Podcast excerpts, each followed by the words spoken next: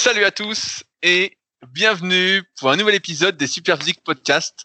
Je suis Rudy et je suis en compagnie de Fabrice. Nous sommes les fondateurs du site superphysique.org destiné aux pratiquants de musculation sans dopage et nous sommes très heureux de vous retrouver aujourd'hui. Salut Fabrice. Salut Rudy.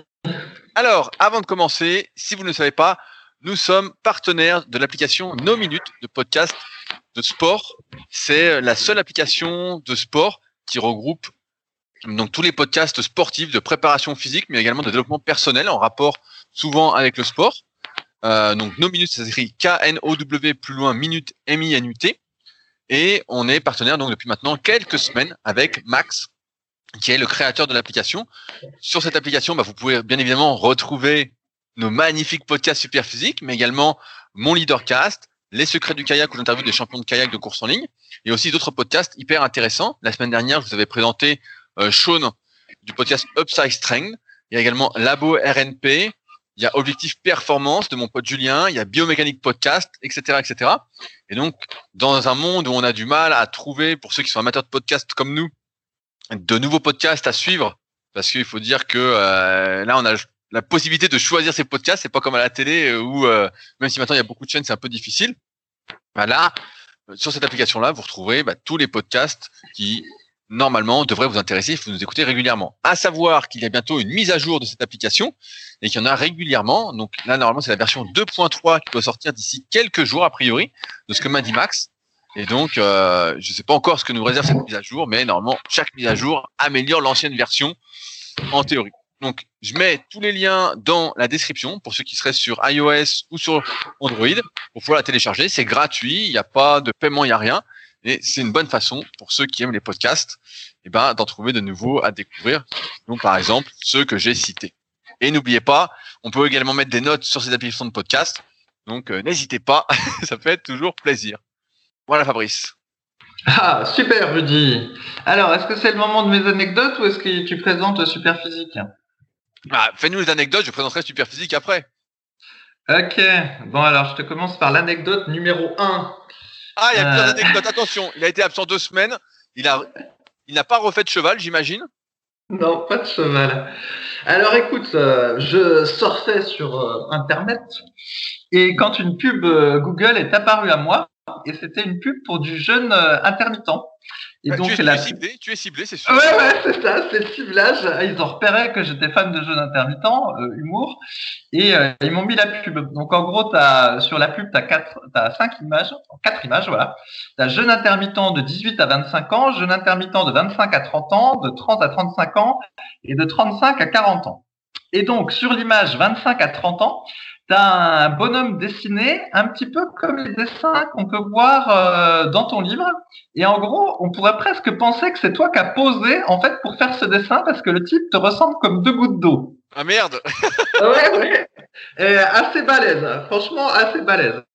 En dessous, tu as écrit Obtenez un nouveau corps, obtenez un plan personnalisé de 28 jours, repas et entraînement pour la perte de poids.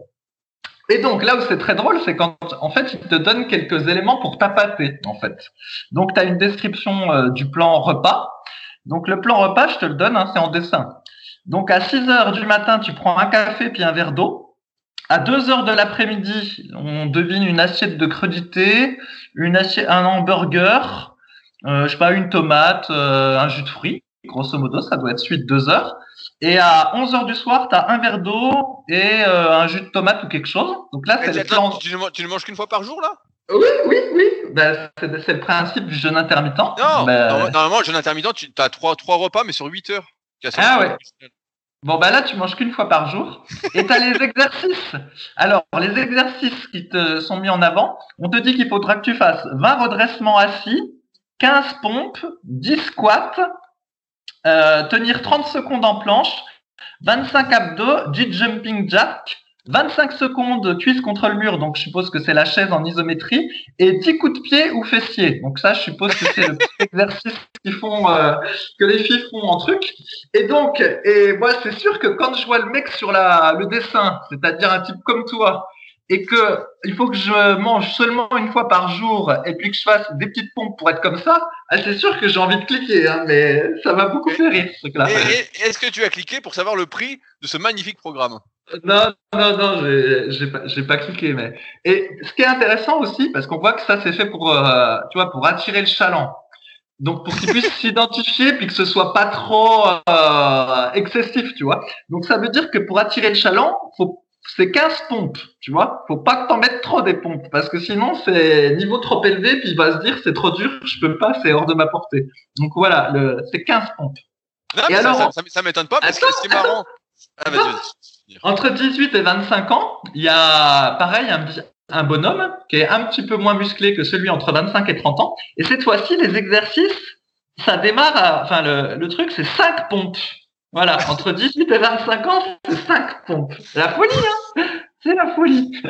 Et 10 redressements assis. Donc ça, ça doit être des sit-ups. 10 sit-ups. Tu te rends compte? 10 sit-ups entre 18 et 25 ans. Et bon, voilà. Non, mais moi, moi ça m'étonne, ça m'étonne pas. Après, moi, je les vois pas, ces pubs-là. Toi, à mon avis, tu dois surfer sur des, tu dois faire des, des recherches sur l'alimentation. Tu es peut-être un peu gras en ce moment. mais... bon, c'est sûr, sûr, que le jeûne intermittent, c'est un truc qui est à la mode et ça n'a pas l'air de se démoder. C'est ça qui est incroyable. On l'a vu arriver il y a des années, des années. Je crois que c'était euh, Martin Berkan qui avait popularisé ça. Euh, un type en plus qui est extrêmement fort, etc. en muscu. Il a popularisé ça et on a vu ça, on a dit bon, on avait rigolé un peu, on s'est dit bon, ça va pas durer, nanana. Et puis finalement, ça fait euh, fait plus d'une dizaine d'années hein, que c'est à la mode et puis que ça tient et puis que des gens en font. Euh, certains sont. Bah, c'est sûr que tu gagnes. Moi, à chaque fois, il y a un truc euh, auquel je pense. Je me dis ça, ça fait gagner du temps quand même de pas bouffer euh, quatre fois ou cinq fois par jour. Je me dis putain, t'as pas besoin de faire cuire tes lentilles ou ton repas ultime de la masse pendant 45 minutes, donc tu gagnes quand même un sacré temps. Et c'est vrai que bah, moi qui bouffe quatre vrais repas par jour, à chaque fois je me dis putain le repas est temps de préparer, de manger, etc. Et putain c'est ça bouffe du temps. Donc là t'as as quand même un gain de temps. Ah dehors, mais, en dehors, de ça, euh, j'ai du, car on a déjà parlé plein de fois, j'ai du mal à voir les avantages. Je vois surtout les inconvénients, euh, surtout si on, veut, si on fait de la muscu et qu'on souhaite prendre du muscle, c'est-à-dire manger un peu plus que ses besoins. Bah, c'est quand même pas l'idéal de tout concentrer sur un, deux ou trois repas. On sait que plus on divise entre guillemets, après avoir en fonction de ses contraintes, mieux c'est. Et pour ce faire, rien de mieux que euh, de suivre les conseils du guide de la prise de masse naturelle. Ah, c'est trop fort en marketing. Enfin bon, le jeûne intermittent euh, passe encore, mais effectivement, quand j'ai vu qu'il fallait faire 15 pompes euh, pour ressembler à Rudy, j'ai eu envie de cliquer. Alors, maintenant, l'anecdote numéro 2. Oh là là là là, je suis prêt, je suis prêt. Je suis, Donc, et tu te souviens que euh, en tant que vegan, régulièrement, je mange de l'houmous et de la tapenade. Alors l'houmous, t'as retenu ce que c'était. Est-ce que tu te souviens ce qu'est la tapenade, Rudy? Oui, oui, c'est avec des olives. Voilà, c'est ça, tout à fait. Donc la tapenade, en gros, c'est euh, des olives qu'on a euh, mixées et tu peux rajouter du jus de citron, des capres, bah, si t'es pas vegan, des anchois et et un petit peu d'ail, voilà, et ça te fait ton ça te fait ta tapenade. Et d'ailleurs, si tu l'achètes toute faite, tu verras qu'elle est coupée à l'eau parce que euh, c'est euh, assez liquide. Alors quand tu la fais toi-même, euh, c'est pas du tout si liquide que ça. Et d'ailleurs, c'est très facile à faire soi-même, donc vraiment, on comprend pas que ce soit aussi cher en magasin. Et donc, bref, nous, on prend régulièrement de la tapenade. Et en fait, moi, je préfère la tapenade verte, donc fait avec des olives ah vertes. Non, moi, je préfère la noire. Et voilà, et ma femme, elle, elle préfère la tapenade noire fait avec des olives noires.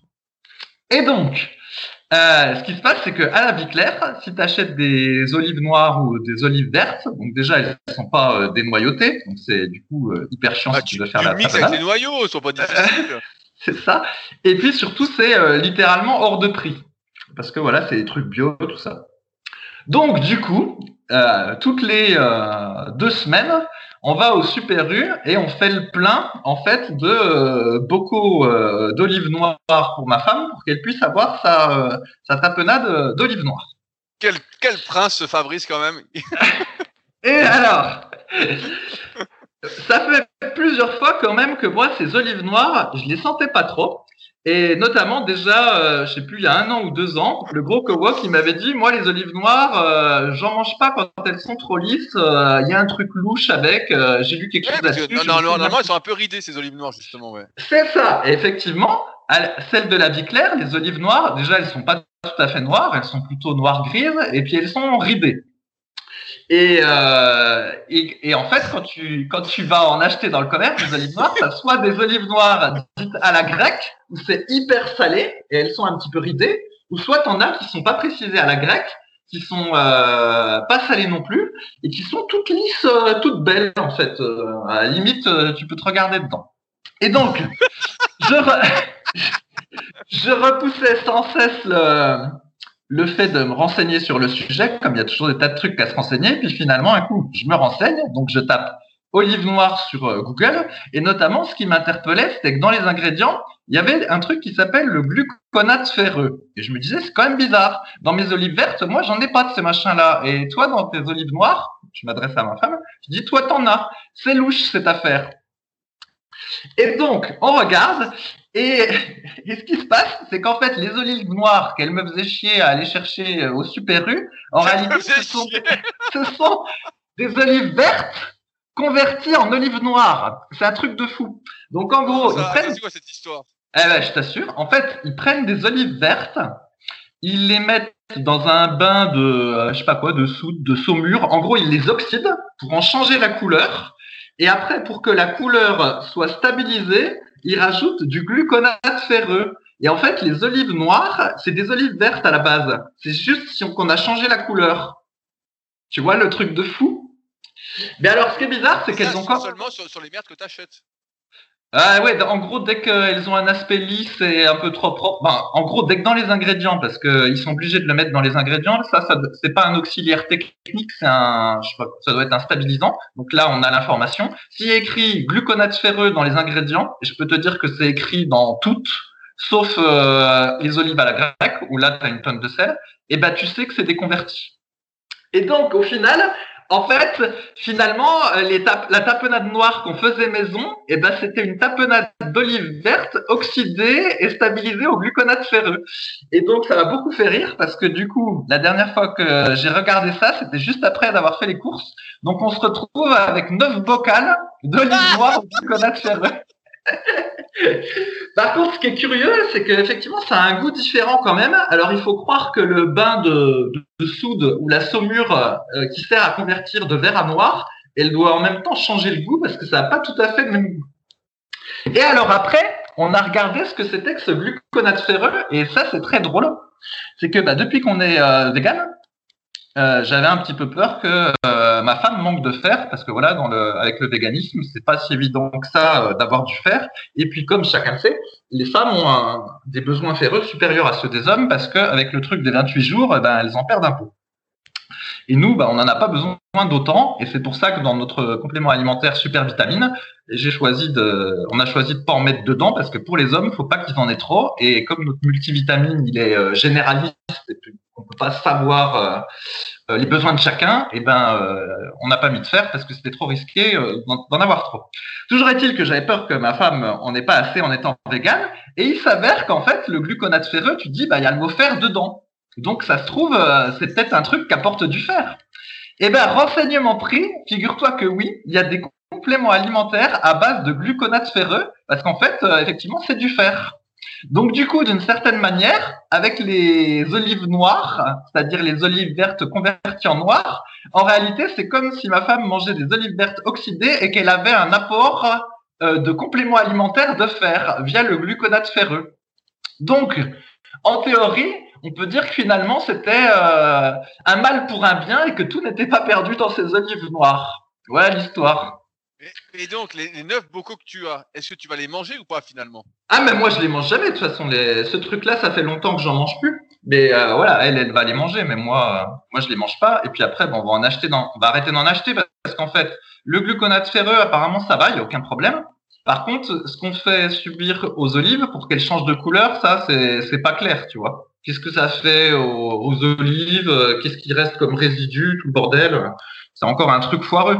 Mais ce qui est incroyable, c'est que là, on n'est pas dans juste de la suggestion de présentation, en fait. C'est qu'on modifie volontairement un aliment pour te faire croire que c'est des olives noires, alors qu'en réalité, c'est des olives vertes, tu vois. C'est un truc de fou quand même. Hein. Et euh, chaque fois que tu penses que tu as tout découvert, eh ben, tu finis par découvrir des trucs. Parce que tu te dis, j'achète un bocal d'olives euh, noires, voilà, on peut pas faire plus simple, entre guillemets. Eh ben non, eh ben non, en fait c'est des vertes qu'on t'a converties. tu te dis, mais il faut tout, tout vérifier. Hein. Je vais, regarder parce que j'ai des olives au frigo, j'en mange tous les soirs. Et j'ai regardé sur mes olives ce qui a marqué. Ouais, ouais, ouais. Et bah après, j'ai un autre truc aussi sur le feu à regarder, mais j'ai oublié de le faire avant le podcast. C'est que du coup, euh, je me suis mis à regarder aussi mes apports en calcium, parce que c'est un truc qu'on peut éventuellement manquer quand on est vegan. Donc j'ai tout euh, compté avec le tofu, tout le tralala. Et euh, j'ai aussi regardé si euh, mon eau minérale était riche en calcium. Et c'est l'eau du premier prix du, Super U. Et il se trouve qu'elle est, elle est riche en calcium. T'avais pas besoin de le préciser, l'eau du premier prix. Oui, oui, bah bon. Et en fait, il se trouve qu'en fait, elle a 51 mg de calcium par. Euh, par, euh, non, pas par litre, par 100. Par, par, on va dire. Ouais, énorme. Bon, je sais plus, mais en gros, si tu veux, le, il m'a semblé J'aurais pas dû me lancer dans ce sujet parce que j'ai pas double vérifié avant de parler, donc ça va peut-être être une connerie ce que dis. Mais en fait, il m'a semblé qu'elle avait le taux de calcium des mêmes des eaux euh, épars et contrexes qui sont super chers. Et du coup, je me suis demandé si au final, ça venait pas de la même source, mais embouteillé en version Super U. Mais comme tu me fais douter, il faut que je vérifie et que je mène enquête et j'en parlerai dans un prochain podcast. Mais parce que c'est ça, c'est quelque chose que j'ai déjà constaté en fait. Tu prends le truc euh, premier prix ou deuxième prix, tu regardes bien les ingrédients et l'usine de fabrication, et en fait, tu t'aperçois que parfois c'est au même endroit que le truc de marque. Pas tout le temps, mais ça arrive. Donc bon, c'est à vérifier pour l'eau. Mais en tout cas, pour mon olive noire, je suis sûr de moi, vérifie si dans tes ingrédients, tu as du gluconate ferreux. Et ben, euh, sinon, tu sauras que c'est des vertes. Voilà. Ouais, ouais, je sais pas, parce que ma copine, elle achète un, mélange d'olives, en fait. Donc. Euh... Eh ben, si elles sont trop belles, euh, t'auras la réponse. Je sais pas, j'ai jamais trop. J'ai pas l'impression qu'elles soient belles, mais je vais aller vérifier parce que je fais pas trop gaffe. C'est juste qu'au au goût, c'est bon, quoi. eh ouais, le truc de fou. Hein. C'est incroyable tout ça, faut tout vérifier. Ouais, mais non, mais ça, moi, ça m'étonne pas. Hein. Comme on en parle régulièrement dans les podcasts, en fait, euh, c'est toujours une histoire de coût, quoi. Ça doit être moins cher d'acheter des olives vertes et puis de les oxyder euh, par divers procédés que, que de faire pousser des olives noires, quoi. Euh, oui, bah apparemment c'est parce qu'en fait du coup ils peuvent les retirer euh, avant maturité ou quelque chose comme ça. Enfin bon, peu importe. Mais euh, de toute façon, je les sentais louches ces olives noires. Ça me faisait penser aux dates. Tu sais les dates, tu peux en acheter euh, des toutes fripées là, bio ou qui n'ont pas un aspect très beau, ou tu peux en acheter des toutes belles, toutes brillantes. Tu sais, qui sont toutes. et parce qu'en fait il y a un sirop de glucose qui a été rajouté dessus tu vois. Et euh, au début, j'étais pas au courant de ce truc-là, il y a 15 ans, et je me boulotais des dates à tout va en me disant hum, des bons, des bons sucres naturels, tout ça. Et puis au final, au final, je m'envoyais plein de sirop de glucose, euh, voilà, parce qu'en fait, euh, c'était tout entouré de sirop de glucose. Et après, bah, je me suis mis à acheter des dates normales. Alors déjà, ça coûte beaucoup plus cher. Et puis, bah, selon la date que tu, selon la date que tu prends dans ton sachet, et eh ben des fois elle est toute, toute et toute sèche. Des fois il y en a un petit peu plus humide. Enfin tu vois, elles ont pas du tout la même forme. C'est beaucoup plus varié. Ça ressemble pas du tout aux, toutes belles qui a la de glucose dessus. Donc bref, quand c'est trop beau, c'est louche. J'ai toujours dit que quand c'est trop beau, c'est pas normal. Pas normal. D'ailleurs, tes pruneaux, t'as fait une enquête sur tes pruneaux? Ah ben ça c'est encore tout un mystère, figure-toi les pruneaux. mais je peux te dire l'enquête que j'ai pas fait mais que j'aimerais faire. Si tu achètes les pruneaux, les pruneaux euh, la vie claire, en fait ils sont relativement secs. Donc euh, voilà, ils sont assez secs. Et même à Buenos Aires, j'en avais acheté et les pruneaux secs, ça ressemblait carrément euh, en France à ce qu'on appellerait des oranges séchées. C'était vraiment très très très sec. Et par contre, si tu prends des pruneaux du Super là, c'est les pruneaux de Monsieur Suffy, je crois qu'il s'appelle.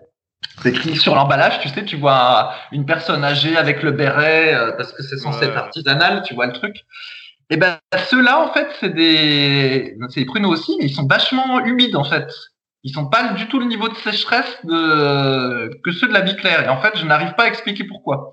Alors, je sais pas si c'est différentes maturités ou quoi, mais il y a encore enquête à mener là-dessus. La question, c'est où est-ce que tu achètes tes pruneaux pour toi?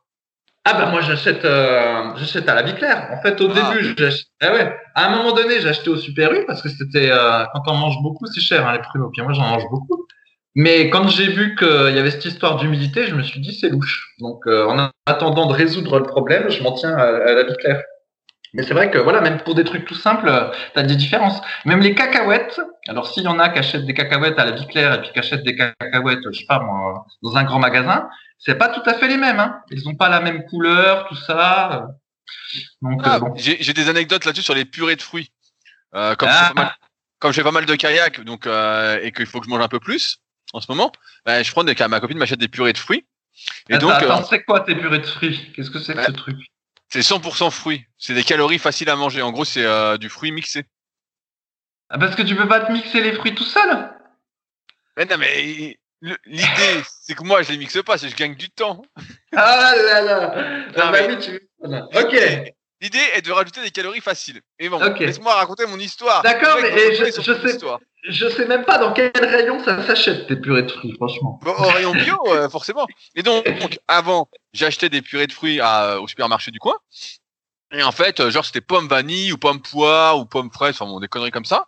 Et quand je regardais la composition, j'avais, j'avais jamais regardé. Et d'un coup, je regarde et puis je voyais genre euh, 95% de pommes. Et puis, euh, genre, quand c'était vanille, c'était un peu comme ta vanille la dernière fois. T'avais euh, 0,1% de vanille, quoi. Et 99,9% de pommes, quoi. Mais putain, Bah, mais ils abusent et tout quand même. En fait, ils m'achètent, ils me vendent de la purée de pommes. Et là, donc ma copine, elle a trouvé une autre marque. Et par exemple, des fois, elle m'achète de la purée euh, pomme figue. Et là, t'as 40% de figues. Ou euh, pomme poire, c'est 50-50. Des trucs comme ça. Sauf que, bah, évidemment, c'est pas le même prix. Euh, autant dire que c'est un délice. Mais pour dire que tu peux faire gaffe parce qu'en fait, c'est bio et tout cas, comme d'habitude, c'est bio, tu crois que c'est bien. Et en fait, t'as euh, 0,1% de trucs. En fait, c'est que de la purée de pommes. Tu dis, bah attends, je euh, acheter de la purée de pommes. Moi, je m'en fous de ta purée de pommes. Qui m'intéresse. euh, euh, mais je conseille la, purée pomme figue. Je sais plus quelle marque c'est. Et euh, 40% de figues. Et celle-là est vraiment délicieuse. hein. Eh ouais, ouais, mais je vois tout à fait le truc. Mais en fait, dès que t'as quelque chose avec des ingrédients mixés, t'as la même chose avec le muesli. Hein. Quand t'as des, des muesli avec euh, avoine, euh, blé ou je sais pas quoi, puis t'es censé avoir des, des fruits confits ou des, des amandes ou des oléagineux avec. Et au final, tu, le quatrième ingrédient, évidemment, c'est du raisin sec. Et puis les ingrédients les plus chers, les crème berry, euh, voilà, t'en as 0,1% du truc. Et au final, ce que ton muesli, au final, euh, c'est de l'avoine au raisin sec, quoi. Pour le faire court. C'est ça. Ouais, Mais mais, pareil avec- C'est ça. T'as pareil avec les purées de. Moi, j'aime bien les purées d'oléagineux, donc style purée de noix, purée d'amande, euh, purée de cacahuètes. Alors, ça coûte un bras. La moins chère, c'est la purée de cacahuètes. Donc, dès que tu prends un mélange, tu peux être sûr que c'est celle de cacahuètes que t'as en premier, puis que t'as, t'en as une bonne portion, quoi. Et donc voilà. Mais bon, ça c'est une astuce. Donc c'est utilisé, c'est utilisé tout le temps, quoi. Même le fameux Nutella, euh, où t'as euh, dans- sur la présentation, tu as un grand verre de lait puis plein de noisettes, et en fait, tu regardes la compo, euh, la noisette, euh, c'est le dernier ingrédient, quoi. Le premier, ça doit être, ça doit être du sucre et de l'huile de palme. Des trucs pas chers, quoi. Bah ouais, c'est ça, c'est ça. Mais par contre, sur l'emballage, tu as de la noisette, tu vois. Ouais, j'allais dire, ton, ton muesli, ton muesli, tout à l'heure, c'était un muesli au cranberry, en fait.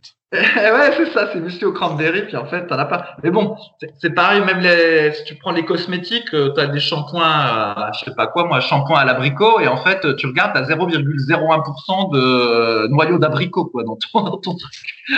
Mais bon, c'est comme ça, on sait que euh, tous ces trucs-là, c'est fait pour nous arnaquer, de toute façon. Donc, il faut être très vigilant.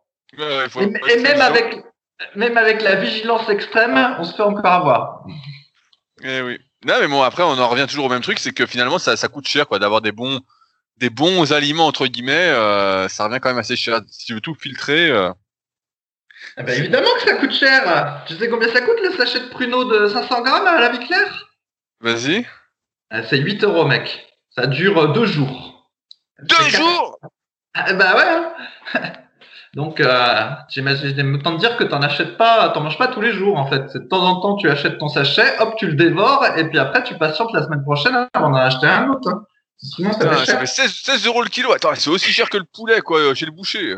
Genre de prix ton truc. Euh, Autant acheter du poulet, hein. Euh, c'est ça. Bah, ton poulet, c'est pareil. hein. Ça dépend du prix au kilo. Hein.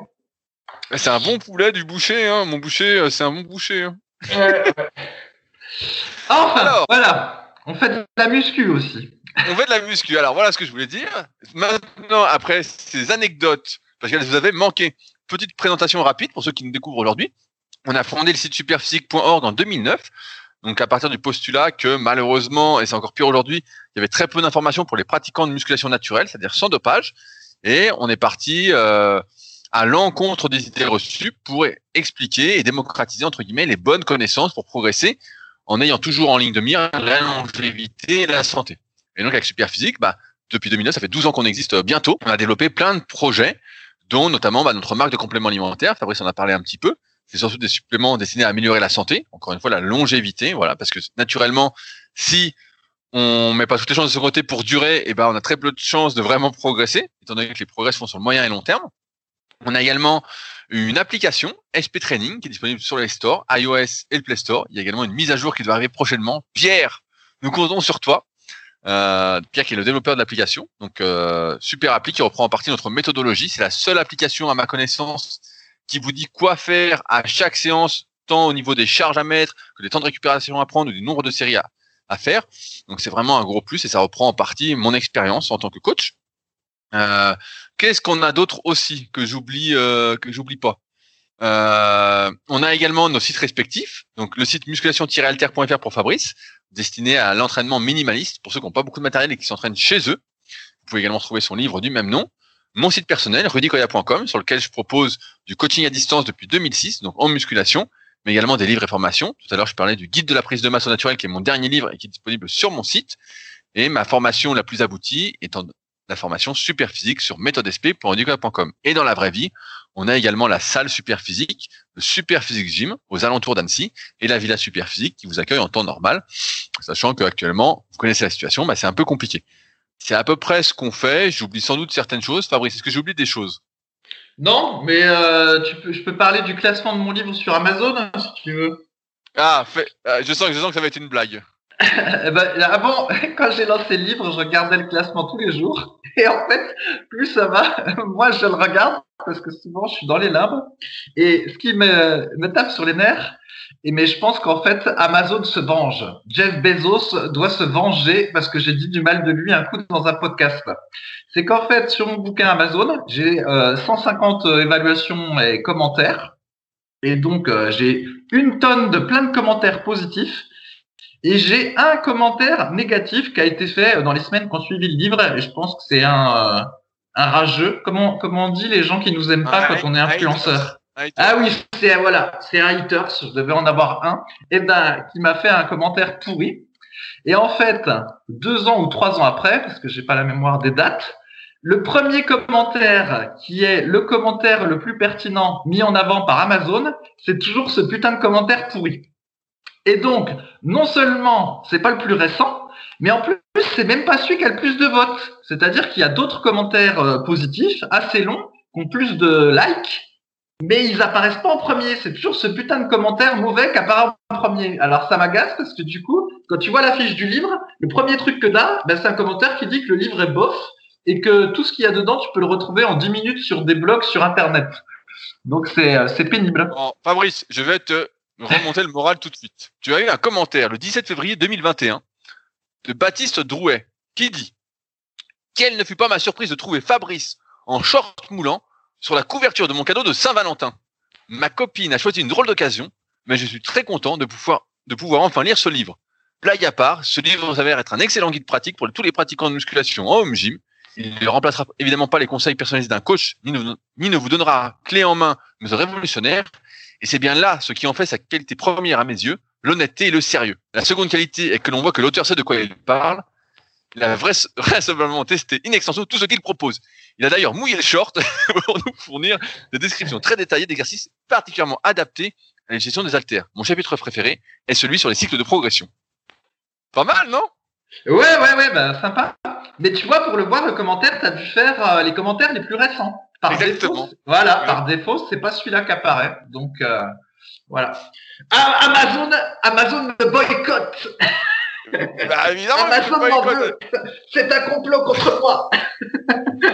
non, mais moi, ça me fait marrer. Bah, tous les trucs Amazon, ça me fait marrer parce que moi, mon livre, de temps en temps, j'ai un livre sur Amazon qui s'appelle Le guide de la musculation naturelle, qui a 320 évaluations, donc euh, qui est plutôt bien, qui a que des bons commentaires ou presque. Et il y a des jours, il va être dans les 5000 premiers livres, et puis là, il est 34 euh, millième. Donc, euh, bon, bah, c'est comme ça. on voit que maintenant, le nombre de commentaires, comme. Bah, tiens, j'ai une anecdote. Je la raconte, elle a, elle rien à voir avec le podcast. Mais la fois, ma copine a reçu un message sur Amazon d'un vendeur qui vendait je sais plus quoi et qui lui a proposé justement euh, de lui envoyer un produit. Et euh, en échange, elle, allait elle devait laisser un commentaire 5 étoiles et euh, un petit blabla pour dire que le produit était super. Donc, tout ça pour dire que voilà où on en est rendu des commentaires Amazon. Et Tout ça pour dire aussi que nous, on n'a rien promis en échange des commentaires. Ce sont des vrais commentaires. Ouais, ouais, ouais. D'ailleurs, on a des concurrents sur Amazon qui vendent leurs compléments alimentaires. Ça me fait doucement rigoler quand je vois, euh, quand il y a des tas de commentaires qui sont tous bien écrits en français, puis qui font 15 lignes, et puis qu'à chaque fois, ça fait partie du club des testeurs, et que tu en as des pages et des pages, euh, ça me fait un peu rire, ce truc. Mais bon. Enfin, bref. Les commentaires Amazon, c'est vrai que c'est un, un sujet un peu compliqué parce qu'entre ceux qui sont euh, sincère et tous les autres, au final, euh, parfois, ça veut plus dire grand-chose. Mais bon, pour nos livres, hormis le commentaire du rageux que j'ai, les commentaires, ça fonctionne très bien. Ceux-là sont crédibles. Mais pour les autres, euh, c'est pas le cas. Alors, dans ces podcasts, on répond aux questions qui sont posées sur les forums superphysiques. Et donc, j'ai sélectionné quelques questions pour aujourd'hui qui m'intéressaient particulièrement. Et, euh, chose n'est pas coutume, je voulais euh, répondre à une question de Sandy, qui se demande quelles sont les limites de la progression au naturel pour une femme. Alors, je lis son message. Bonjour à tous, j'ai récemment pris des photos de ma progression et quelques mensurations. Je suis assez satisfait du résultat sur le haut du corps, particulièrement de mes dorsaux. Mais voilà, deux questions me taraudent. Je suis relativement sèche sur le haut du corps, mais je suis grasse comme un cochon du nombril au mollet. j'ai beau progresser de façon constante sur mes exercices. J'en suis à 4 séries de 10 à 20 répétitions à 105 kg la presse à cuisse. Je progresse aussi au fente arrière, même si je souffre beaucoup plus, et il n'y a toujours rien qui se dessine au niveau de mes cuisses. Je ne sais plus quoi faire. J'ai bien pensé à modifier mon alimentation, quoique pas extrêmement riche en glucides, autour de 150 à 200 grammes par jour pour 2300 calories, mais j'ai peur de perdre mon énergie et de ne plus arriver à m'entraîner correctement. Je me demande si ce problème n'est pas exclusivement féminin. Si vous avez des pistes pour me sortir de là, je vous serai infiniment reconnaissante. Deuxièmement, question secondaire est beaucoup moins importante pour moi, mais je me questionne quand même. J'ai l'impression d'avoir des gros bras pour une femme on a relevé 33 cm aux dernières prises de mesure. C'est à peu près le même tour de bras que Fabrice, donc c'est quand même pas mal. et, je me doute bien que je suis en train d'arriver à une certaine limite. D'autant plus que la progression de l'entraînement commence à être de plus en plus difficile à obtenir. Comment sait-on si on a atteint le maximum que ce que la nature nous a donné pour un muscle? Et combien et comment doit-on s'entraîner si on peut, si on ne peut ou ne veut plus progresser sur un muscle? On garde toujours la même charge, le même nombre de séries et de répétitions, où tout va se maintenir en l'état jusqu'à la fin de la vie. PS, je suis une femme de 46 ans, 1m72 pour environ 70 kg, et je me suis mise à la musculation sérieusement il y a un an et demi. Avant, j'ai pratiqué plusieurs sports à divers moments. Plus récemment, j'en faisais beaucoup. Je faisais beaucoup de courses à pied et un peu de renforcement à la salle. Une blessure au genou m'empêchant de courir comme avant. J'ai depuis tout axé mon entraînement uniquement en salle, en laissant, il est vrai, un peu le cardio de côté. Donc, Fabrice, toi, tu as vu les photos de Sandy sur le forum, parce que je crois que tu as commenté. Ouais, d'ailleurs, oui, oui, mais t'as as confondu 33, c'est ton tour de mollet, Rudy. ne, ne, projette pas tes mensurations euh, sur moi. Bah, j'allais dire que c'était mon tour de cheville, mais bon. ouais, donc j'ai vu euh, les photos de Sandy, mais évidemment, ça ne parlera pas aux auditeurs du podcast. Mais en fait, euh, elle avait un haut du corps que j'ai trouvé bien musclé pour quelqu'un qui s'entraînait, pour une fille qui s'entraînait en muscu depuis un an et demi, effectivement qu'elle a des bras musclés. À chaque fois, je rappelle euh, qu'on avait une, euh, qu'on avait Florence sur notre euh, forum il y a une vingtaine d'années qui était à fond, à fond dans la muscu, bien avant que la muscu soit généralisée. Et donc elle, elle nous a toujours dit qu'après 5 ans de muscu, je crois qu'elle faisait aux alentours de 29 de bras. Et avec les anabos, elle était montée à 40 de bras et elle était très forte. Et après anabo, elle était descendue à 35. Mais voilà, avant anabo, elle était à 29. Et donc, mais sec. Mais euh, voilà, 33 de bras, euh, même pas aussi sec que n'était euh, Florence, bah, c'est vraiment très très bien pour une femme qui a juste un an et demi de, de muscu, quoi. N'est-ce pas, Rudy? Oui, mais on va faire sa première question dans l'ordre. La première, c'est voilà, elle est plus grasse du bas du corps et a priori, elle a mis des photos. Est-ce que tu as vu ces photos? Bah, Je me souviens plus des, des photos de cuisses, mais je, pense que j'avais vu, mais j'avais rien trouvé de dramatique dans mon souvenir. Voilà. voilà, bah voilà, il y a, rien de dramatique. Et la question donc c'est est-ce que c'est normal qu'elle soit plus sèche du haut que du bas? Oui, et ben en fait, ce qui se passe, c'est que on a tous des répartitions euh, graisseuses différentes, même si bah, chez les hommes, c'est plutôt euh, euh, au niveau du, ventre ou des obliques. Alors moi, j'ai pas de bol, c'est beaucoup dans les obliques. Hein. Si on prend tout mon historique photo, euh, souvent, bah, c'est dans les obliques, quoi. Euh, et puis il y a aussi les fesses. Et puis le, le, ventre, donc ça c'est vraiment les zones traditionnelles chez l'homme. Et chez les femmes en général, donc c'est l'arrière du bras au niveau du triceps. au niveau euh, des fesses et au niveau des cuisses. Mais voilà, ça, peut varier, mais c'est vrai que souvent les femmes, elles ont tendance à, stocker un petit peu euh, au niveau des cuisses, des cuisses. Et c'est d'ailleurs pour ça qu'en fait, euh, une femme grasse, ça, ça, comporte moins de risques pour la santé souvent qu'un homme gras, parce qu'en fait, c'est du euh, la graisse qu'elles ont, c'est superficiel au niveau des cuisses, alors que souvent les mecs, c'est l'espèce de graisse viscérale au niveau du bide, qui est beaucoup plus susceptible de provoquer des, des problèmes cardiovasculaires. Et donc, toujours est-il qu'effectivement, voilà, pour les femmes, c'est fréquent d'être un peu plus gras euh, du bas. Et, euh, et donc la question, c'est qu'est-ce qu'il faut faire? Voilà, comment, comment elle fait Sandy alors? Eh ouais, alors, eh ben, c'est point simple, c'est point simple. Alors, euh, effectivement, si elle réduit drastiquement ses calories, elle va perdre de tout le corps et de tout le corps du gras et à un moment donné, ben, elle va perdre aussi euh, des, des, jambes. Mais il n'est pas du tout dit qu'elle perde des jambes en premier. Elle peut commencer par perdre des seins, par exemple. Donc, qui est fort fâcheux, mais, mais, mais voilà, c'est probablement ce qui se produira. Elle perdra des seins puis des fesses, et puis c'est seulement après qu'elle euh, perdra des cuisses puis qu'elle arrivera à affiner ses cuisses. Donc, pour éviter pour éviter ça, eh ben, ce qu'il faut, c'est favoriser euh, la perte de graisse locale qui n'existe pas en tant que telle, mais qui en pratique existe. Alors ça n'existe pas en tant que tel parce que ben on peut pas puiser du gras à l'endroit où on va exercer le muscle. Par exemple, si elle s'amuse à faire 500 euh, squats par jour, et eh ben en fait c'est pas pour autant que ça va prendre le gras qu'il y a à l'intérieur des cuisses pour euh, fournir l'énergie de manière à faire ses squats. Mais semble-t-il, le fait qu'il y ait plein de sang qui circule dans ses cuisses parce qu'elle va faire 500 squats, 500 squats par jour, va faire que dans le futur, il y aura moins de chances que du gras vienne se déposer sur cette zone-là. Donc, moralité, le régime hypocalorique fait que ça perd partout dans le corps, euh, plus ou moins à la même vitesse, mais voilà. Mais que par contre, au niveau des redépôts futurs, eh ben, euh, le fait d'avoir activé la zone fera que la zone sera plus sèche. Donc, au final, quand on fait le bilan, bah, ça revient à faire que on peut perdre du gras euh, localement euh, sur le long terme. Alors, la question, c'est combien d'exercices et de quelle manière il faut faire les exercices de manière à favoriser cette perte de gras? Alors là, c'est plus compliqué à dire.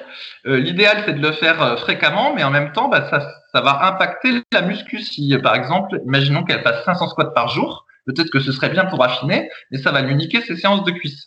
Donc, il faut trouver un compromis.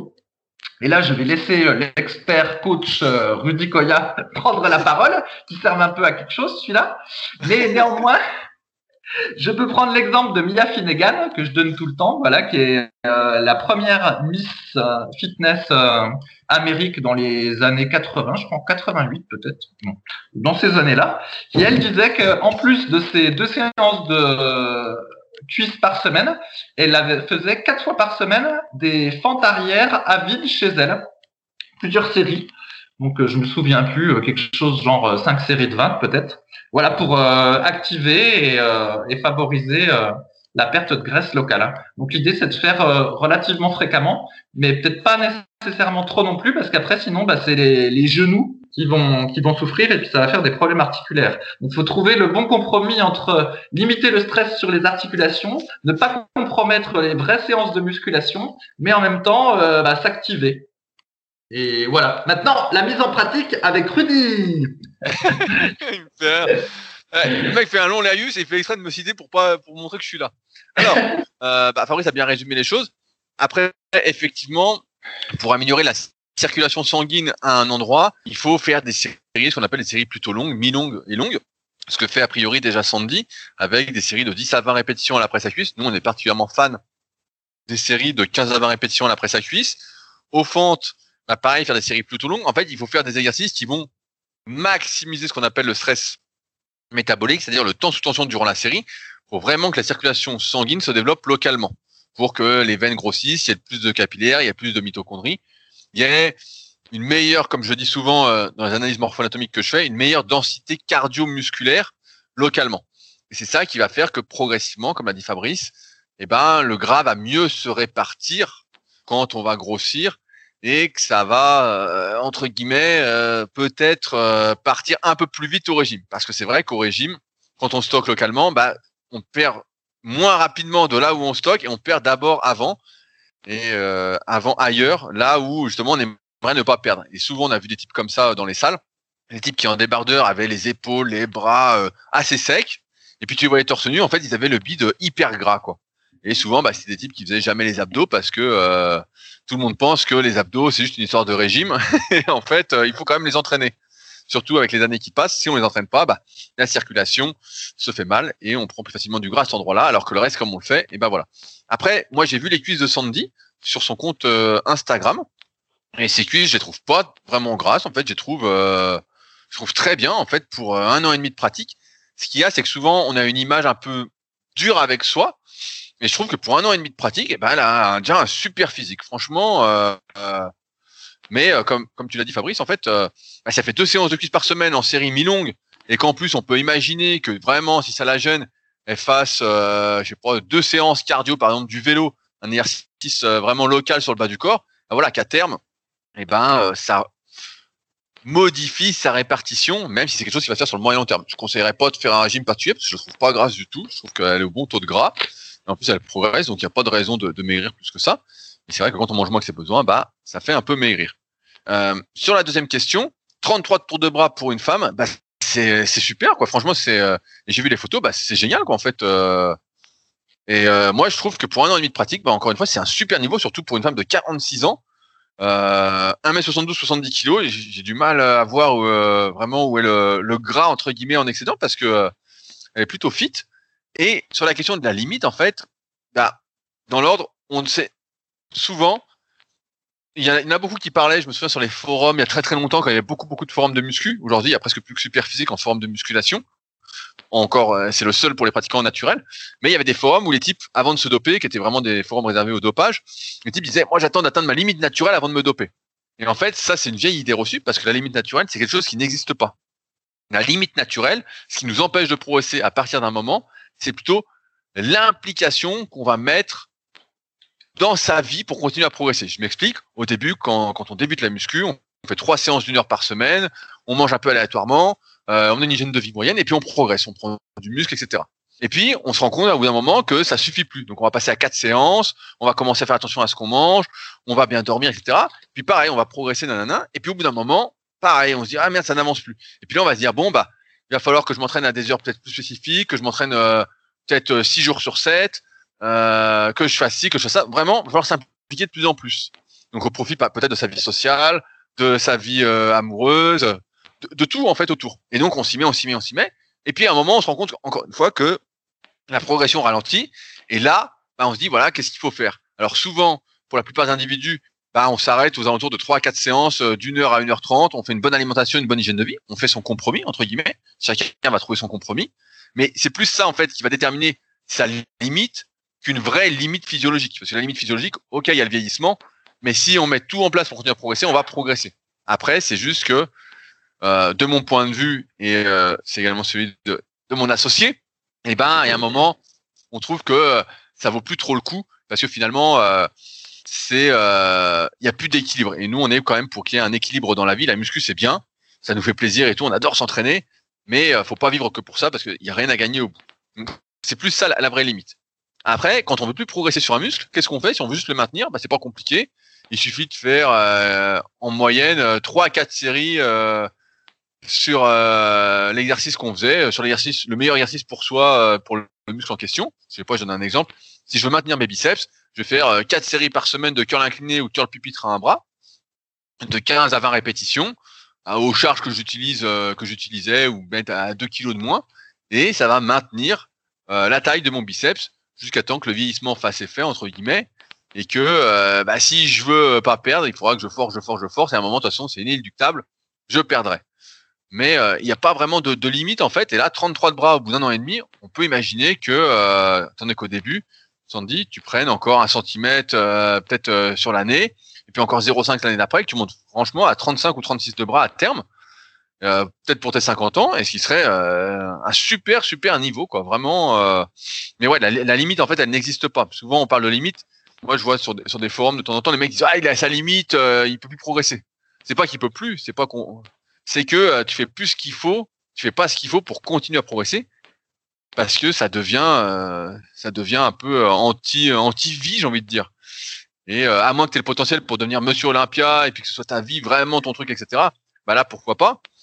Mais sinon, ouais, la limite en fait, c'est plus celle que tu vas t'imposer toi-même, de te dire, si, si tu es prête entre guillemets, ou si vous êtes prêts, c'est pareil pour les hommes, hein, à ne pas aller au resto, euh, plus jamais aller au resto, plus faire aucun écart, ne pas bouffer le paquet de pruneaux de Fabrice, euh, vous entraîner six jours sur 7, voire même deux fois par jour, faire des siestes entre les séances, ne pas travailler, si c'est ça, ouais, vous allez pouvoir progresser et puis avoir la rage à chaque séance, vraiment être énervé. Ouais, ouais, vous allez pouvoir continuer à progresser, mais euh, euh, tout le temps vous ferez ça, et puis à un moment, il faudra peut-être s'investir encore plus, faire de l'électro entre les séances pour récupérer, euh, mettre des bas de contention, enfin bon, il y a plein de choses euh, qui sont possibles et imaginables à faire. Mais euh, ouais, il n'y a a pas de limite en fait. Limite, euh, c'est juste que plus on progresse, plus il faut s'investir pour progresser, parce que c'est plus difficile de progresser à mesure qu'on évolue, quoi. Tout simplement. Voilà, oui, c'est parce qu'en fait, on voit l'idée derrière la question. En fait, la, progression, si, on faisait une courbe mathématique, c'est euh, c'est la courbe logarithmique en fait, où la progression est relativement rapide au début, puis après la, courbe s'aplatit et euh, ben, chaque progrès supplémentaire est de plus en plus petit.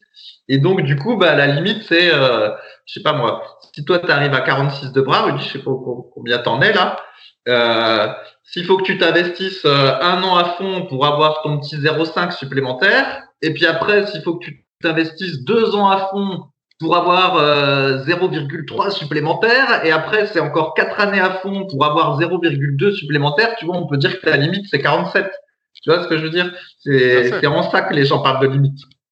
C'est donc voilà. Donc il y a bien quand même une limite, mais même si euh, avec ton raisonnement on l'atteint jamais quoi, sauf à s'impliquer tellement. Euh, mais, le, tellement est même pas possible. Et d'ailleurs, j'aimais bien une, phrase de Dorian Yates. Il disait c'est. Euh... Attends, qu'est-ce qu'il disait la phrase? Parce qu'il faut que je la remémore. il disait c'est pas possible de s'entraîner. Il disait les autres ne s'entraînent pas plus que moi. Pourquoi? Parce que c'est impossible. Et en fait, il voulait dire qu'il était tellement impliqué dans son entraînement, tellement impliqué dans la diète, et comme j'avais déjà expliqué après avoir lu sa bio, apparemment avant les compétitions, il louait un appartement pour être tout seul euh, et quitter sa famille pendant, je sais plus, euh, six ou huit semaines et être complètement concentré dans ce qu'il faisait. Et ben voilà, il a un tel degré d'implication qu'il considère qu'en fait, personne ne peut le dépasser sur ce truc-là parce que c'est impossible. Et donc voilà, c'est le peut-être le niveau euh, le niveau d'implication qu'il faut atteindre pour espérer atteindre sa limite naturelle, Rudy. Voilà. Voilà, oui, ben voilà, mais moi je sais, faut se couper de tout. Et, sauf que, bah, naturellement, il euh, n'y a pas de professionnel euh, naturel entre guillemets. Des fois, je vois des, bah, il y, en a, mais ils gagnent pas leur vie avec ça. En fait, ils ont un travail à côté, ils font autre chose. Il y a très, peu d'activités où tu peux être professionnel de ton sport et en vivre. Et donc là, bah, en muscu, bah, c'est encore pire. Surtout avec aujourd'hui, quand c'est démocratisé, il y a beaucoup, beaucoup de personnes euh, qui ont un très bon physique, euh, qui soient naturels ou pas, entre guillemets. Ouais, bah, Mike O'Hearn, Mike il est naturel. Il ah il est pas du tout naturel, ce Mike Ward, même s'il se dit naturel depuis, je sais pas, depuis au moins 20 ans, ou 30 ans. Euh, il n'a jamais été naturel, ce type. Euh, ouais, mais attends, euh, depuis au moins 30 ans qu'il dit qu'il est naturel. Je vais même te dire, le premier site de muscu que j'ai fait en 1998, justement, j'avais chopé des photos de lui. Et moi, comme j'y connaissais rien en muscu, j'avais cru à son truc de naturel. Et en gros, sur mon site, c'était écrit Bodybuilding au naturel. Et il y avait une énorme photo de Mike Wern en page de présentation. voilà, donc c'est pour te dire que ça fait longtemps qu'il dit naturel. Ah, Mais l'ordure, le type. Il va aller en prison pour un mensonge comme ça, quoi. Eh ouais. Alors, une autre question de Petit Poids qui nous dit Bonjour à tous, je suis nouveau sur le forum, j'espère écrire au bon endroit, nanana. Mon problème concerne le travail des pectoraux. En effet, j'ai beaucoup de mal à trouver comment les travailler efficacement. Sur le développé couché, que ce soit à la barre ou aux haltères, j'ai l'impression de ressentir majoritairement les deltoïdes antérieurs. Quand j'effectue le mouvement avec une amplitude d'écoute d'environ 45 degrés, pour cent, mais j'ai par contre l'impression de limiter l'impact de ces derniers. Idem pour les pompes que j'ai toujours effectuées avec les coudes relativement près du corps. C'est ainsi que j'ai les meilleures sensations. Je ne peux pas faire de dips car il me procure une douleur absolument insupportable au niveau de la clavicule. J'ai aussi vu l'article du forum concernant l'analyse morpho-anatomique et le travail des pectoraux, mais j'ai du mal à l'appliquer dans mon cas. J'ai tout de même inclus le développé décliné alter à ma dernière séance et j'ai eu de bonnes sensations. J'attends vos conseils avec impatience et je précise que j'ai un niveau débutant. Fabrice. Ouais, bah, je, te donne je te donne ton conseil, fais-toi l'idée que tu n'auras jamais de pec. c'est pas du tout mon conseil, ça c'est le tien, ça. voilà, bah allez, je te laisse répondre, Rudy, comme c'est une question euh, très répétitive, mais en réalité, en réalité, j'ai raison. tu vas prendre un petit peu de pectoraux au fur et à mesure de ta pratique de musculation, mais tu n'en auras jamais beaucoup parce que déjà les ah. symptômes que tu décrives, euh, que tu décris montrent que t'as pas la morphologie pour avoir des pecs, donc t'es niqué. Comme j'ai déjà dit, les pecs, c'est un muscle génétique, mais bon, Rudy, il veut pas l'entendre vu qu'il a des pecs énormes. mais il les mérite pas, ces pecs, c'est que de la génétique. Alors que les cuisses, ça, c'est le vrai muscle du mal alpha, de celui qui force à la presse à cuisse, au squat et tout ça. Ça devrait être le vrai muscle, les cuisses, celui qu'on regarde. Ça, ça, on est où ta presse à cuisse d'ailleurs Ça fait longtemps que t'en as pas parlé.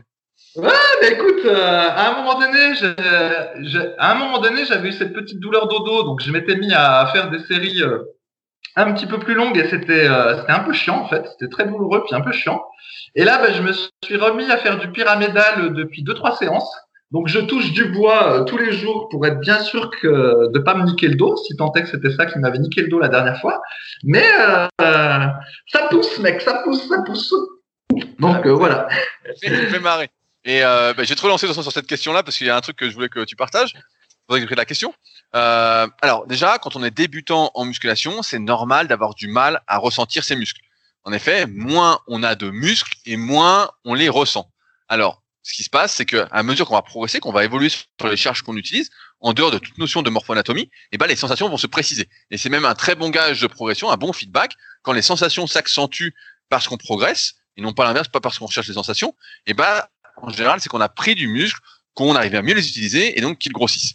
Donc ça, c'est le premier point. Donc quand tu es débutant, c'est normal et tu n'as pas besoin pour l'instant de chercher particulièrement à personnaliser ton programme quand on est totalement débutant. C'est pour ça que souvent, on recommande de faire l'analyse morpho-anatomique que j'ai expliqué en détail dans le tome 1 et 2 de la méthode super physique avec des vidéos d'analyse, des photos de personnes pour vraiment aider à faire son analyse.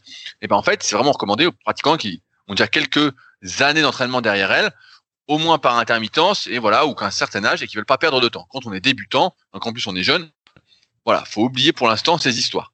Maintenant, il y, a, plusieurs choses qui sont intéressantes. La première, c'est que Petit Poids dit qu'il ressent majoritairement les deltoïdes quand euh, il effectue. J'ai eu peur, la lumière a été allumée d'un coup dans mon salon. C'est ma copine qui a allumé la lumière. Je me suis dit, ça y est, il y a quelqu'un chez moi. c'est pas le chien qui allume les lumières. non, c'est pas le chien, il est trop petit. Il est trop petit ce tatanas. Enfin bon.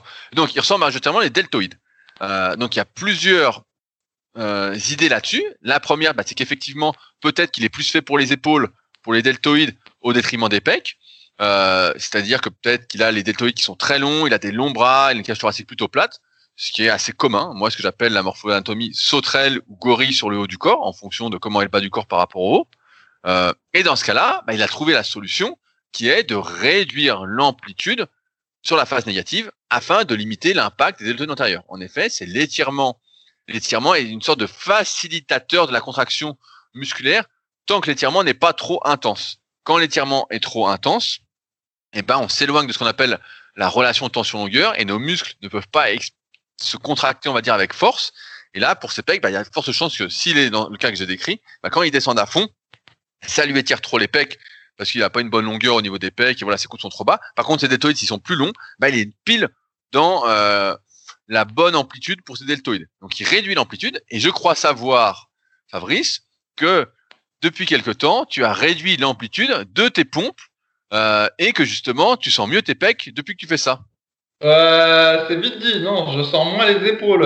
Sentir mieux les pecs, c'est non, c'est pas ça qui s'est passé. Si, bah, si tu sens moins les épaules, tu sens plus les pecs. Oh, euh, ouais, tu, je sais pas trop. Hein. Non, c'est moins évident. C'est un test que j'ai fait là, mais euh, non, je. C'est pour ça que j'en ai pas encore parlé sur le podcast parce que pour le moment, c'est pas, c'est pas probant du tout. Effectivement, j'ai moins de courbatures aux insertions. Euh, avant, régulièrement, en fait, rien qu'au niveau des étirements, euh, au niveau des mobilisations articulaires, dès que je mobilisais, euh, dès que j'arrivais à la partie épaule, elles étaient déjà raides, en fait, parce qu'elles sont raides en permanence euh, depuis 20 ans que je fais de la muscu, à cause des mouvements de développé. Et donc là, la raideur est, est parti en fait parce que mes mouvements de développé sont euh, à une amplitude plus faible.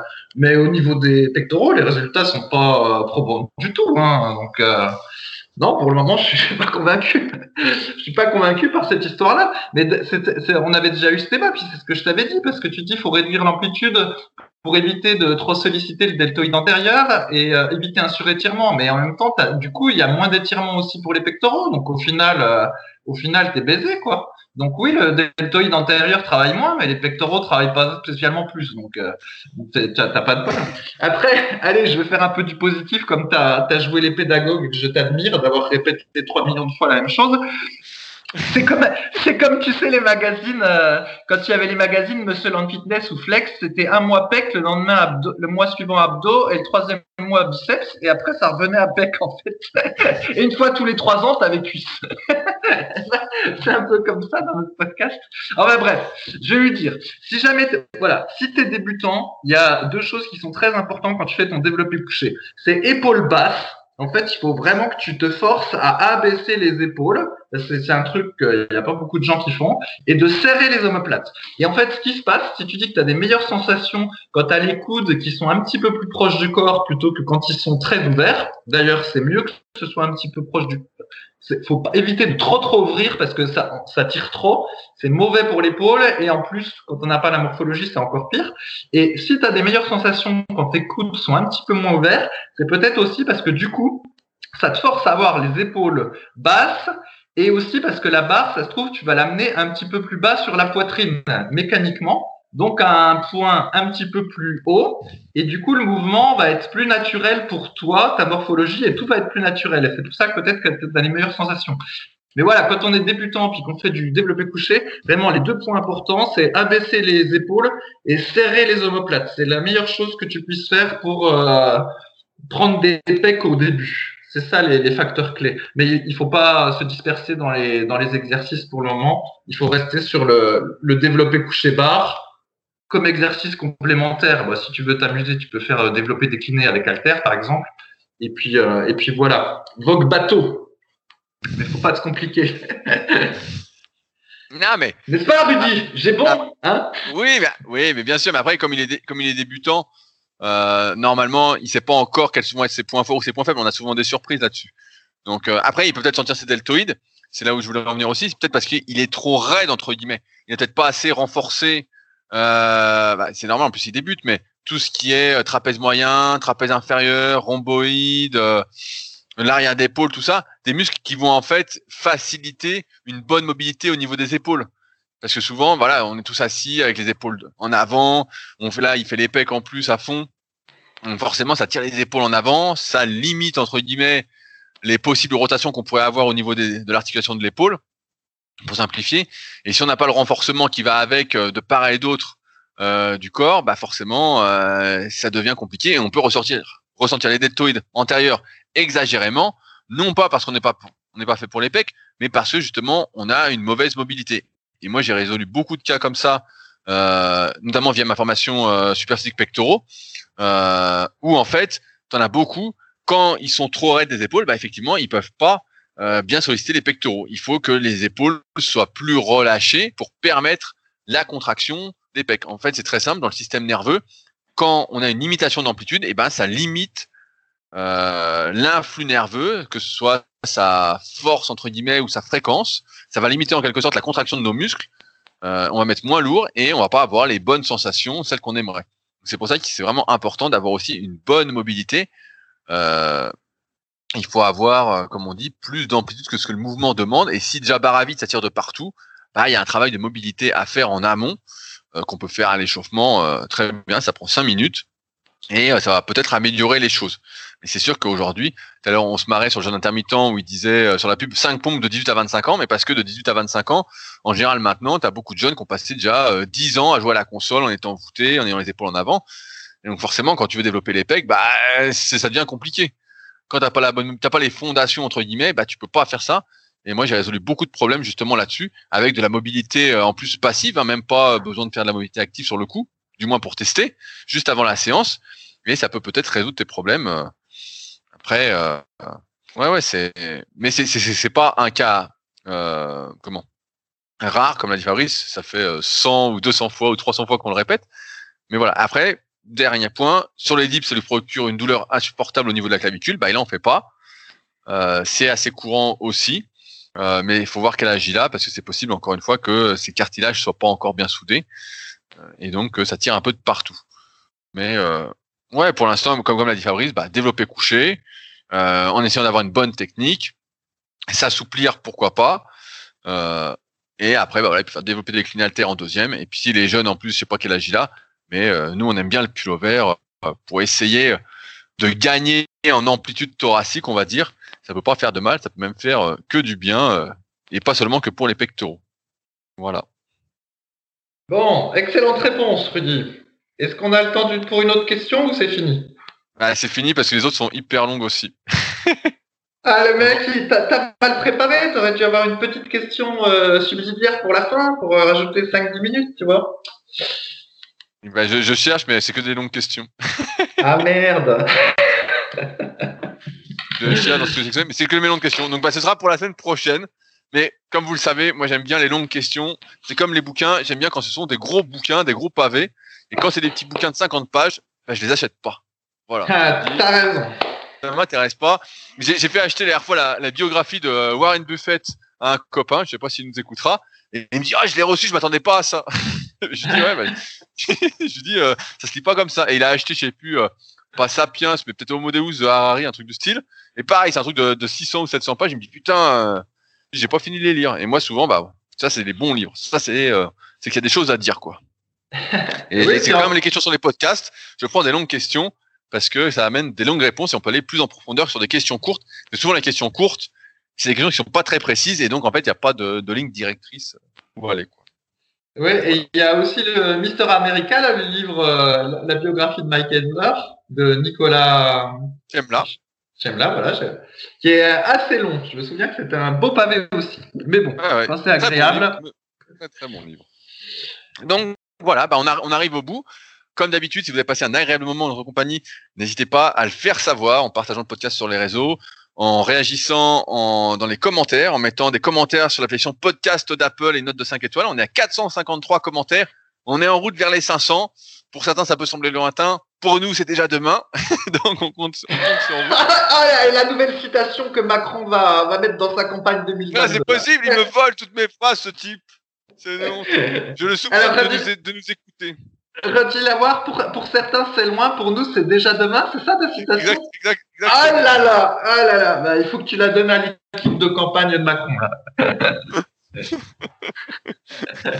ah, J'espère qu'il paye cher hein, parce qu'il a copyright. Hein. Ou alors ils vont pouvoir, ils vont pouvoir l'utiliser pour la réouverture des, des salles post-Covid. Pour certains, attends, pour certains c'est encore loin, mais pour nous c'est déjà demain. Voilà, ouais. J'aurais dû faire homme politique. Je vais me présenter. Si j'ai des promesses de vote, je me présente. Sinon, plus sérieusement, si vous avez des questions, n'hésitez pas à utiliser les forums superphysiques. Comme d'habitude, je mets tous les liens dans la description pour aller plus loin avec nos conseils, que ce soit nos livres, les forums, pour euh, télécharger l'application No Minutes également. Tout est dans la description du podcast. Et puis nous, bah, on se retrouve la semaine prochaine pour de nouvelles euh, aventures du petit Fabrice. Sur ce, à la semaine prochaine. Allez, salut